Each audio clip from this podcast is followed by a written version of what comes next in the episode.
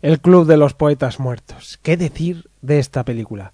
Que todos aquellos que sintamos algo de apego y aprecio por la cultura, pues la tenemos seguramente como una de nuestras favoritas. Que hubiésemos querido tener un profesor como Keating. Pues sí, en alguno de nuestros momentos de estudios. Eh, esto es así y desde luego te reverdece lo que es eh, amar la poesía, amar la literatura, amar el teatro, amar la vida, o sea, buscar tu propio camino, no sé, el ganarte un respeto.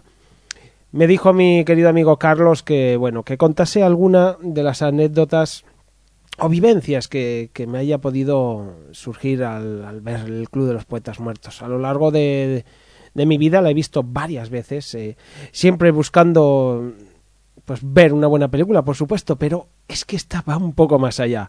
Aquí puedes eh, conectar de alguna forma eh, con el corazón, con la mente, con, con el alma, con, con, todo aquello que se te muestra. La camaradería, los amigos son buenos amigos, son muy buenos amigos. El, el amor por, por, las, por las artes, por la cultura y el respeto hacia alguien que de verdad te ha enseñado algo, ¿no? Y, y bueno, hay una varias buenas lecciones de vida, yo creo, en la película, ¿no?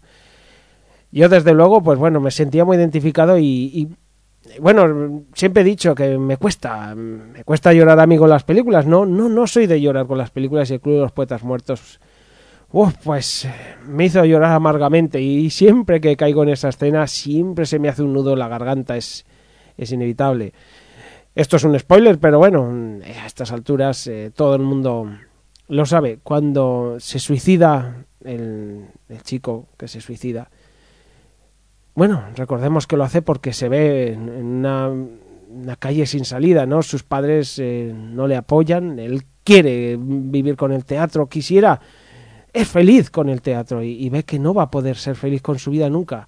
Esa educación férrea de sus padres que, que no le dejan salir, de, digamos, de, lo que fuese el camino de la vida que ya tienen listo para él.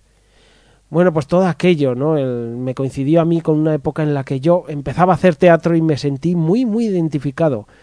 Y el hecho de vivir el teatro, el vivir eh, de alguna forma interior que, que solo es fácil cuando de verdad estás encima de, de ese escenario y escuchas las reacciones del público, eso es algo que no se puede explicar, pero lo sientes, lo sientes y, y él lo sentía y se da cuenta de que no va a poder hacerlo es verdad que toma una decisión muy equivocada, ¿no? Porque uno a la hora de la verdad, pues bueno, puede aguantar unos años y luego, pues cuando ya tenga las riendas de su vida, cortar, cortar con eso y decir, son distintas épocas, son distintas educaciones quizá, pero, pero, bueno, pero yo creo que podría haber intentado buscar otra salida. Pero en ese momento, pues claro, la depresión, la agonía, el, el hecho de que no ve salida, pues le empuja a un acto horrible, ¿no? Un acto horrible que, que por supuesto afecta a sus amigos de una forma muy profunda y en esa imagen en la que todos eh, lloran en, en, en, la iglesia cantando un poco ese, digamos esos salmos como de recuerdo en, en el funeral pues pues es inevitable que, que algo te afecte y, yo siempre recuerdo una de esas escenas esa escena como una de esas que que me han hecho llorar de verdad no de verdad que yo me, he puesto con esos chicos en los bancos de la iglesia a llorar con ellos.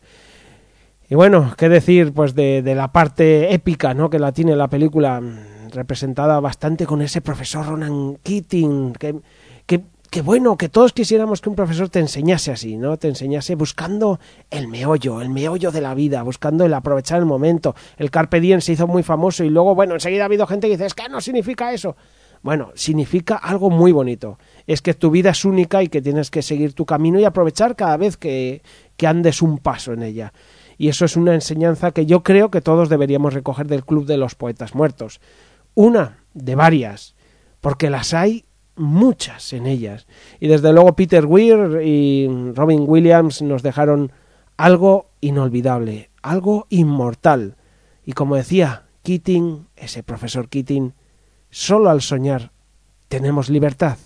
Siempre será así y siempre así será.